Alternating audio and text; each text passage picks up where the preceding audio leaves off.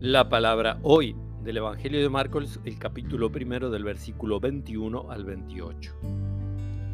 Jesús entró en Cafarnaúm y cuando llegó el sábado fue a la sinagoga y comenzó a enseñar.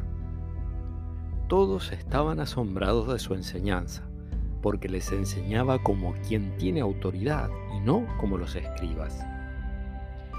Y había en la sinagoga un hombre poseído de un espíritu impuro que comenzó a gritar, ¿qué quieres de nosotros, Jesús de Nazaret? ¿Has venido a acabar con nosotros? Ya sé quién eres, el santo de Dios. Pero Jesús lo increpó diciendo, Cállate y sal de este hombre. El espíritu impuro lo sacudió violentamente y dando un alarido salió de ese hombre. Todos quedaron asombrados y se preguntaban unos a otros, ¿qué es esto? Enseña de una manera nueva, llena de autoridad. Da órdenes a los espíritus impuros y estos le obedecen.